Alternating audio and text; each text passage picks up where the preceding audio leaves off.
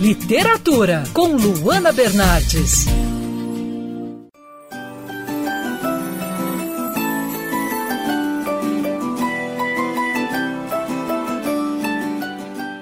Minha dica natalina de hoje é um livro bem leve, super gostoso de ler e bem curtinho.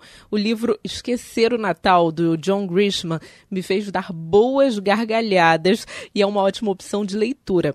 Nessa história, a filha única da família Crunk vai passar o Natal longe de casa por conta de um intercâmbio. O pai da menina, Luther Crunk, decide, portanto, pular as festas de fim de ano. Luther convence a esposa a esquecer a decoração, os presentes, a janta de Natal. Ele quer ficar longe do shopping lotado e a estratégia parece bem convidativa: passar as festas de fim de ano em um cruzeiro.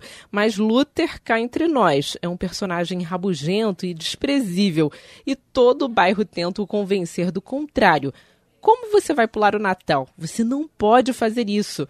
E com essa história de pular o Natal, ele acaba ganhando inimigos no bairro, já que a região provavelmente vai deixar de ganhar o concurso de Natal, porque a casa da família Crunk está completamente apagada, sem nenhum tipo de enfeite.